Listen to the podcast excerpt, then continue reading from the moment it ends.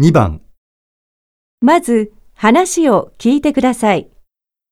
それから2つの質問を聞いて、それぞれ問題用紙の1から4の中から正しい答えを1つ選んでください。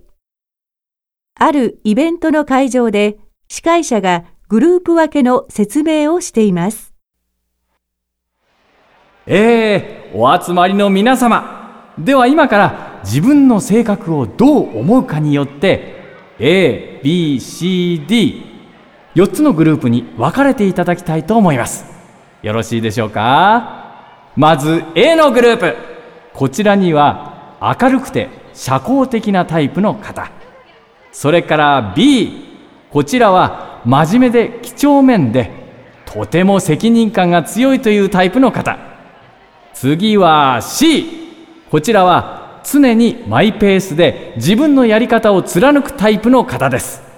最後に D ですがこちらはどちらかというと一人でいる方が楽で物を作るのが好きなタイプです。よろしいでしょうか？あちらの A、B、C、D と書かれた場所に分かれてお入りください。ではどうぞお願いします。僕はよく研究者タイプって言われるから D なのかな？そう？マイペースなだけなんじゃない？それに、一人でいるとこなんて見たことないよ。そうか。そう言われるとそうだな。じゃあ、あっちか。それより、私どうしよう。全部当てはまっちゃうみたい。そうだね。明るくて、真面目で、自己中心的で、料理も作るし。料理は関係ないでしょ？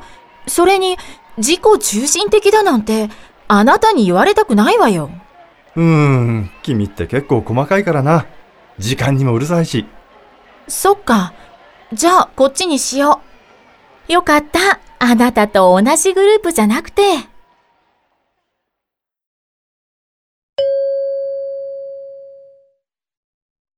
質問1、この男の人はどのグループですか？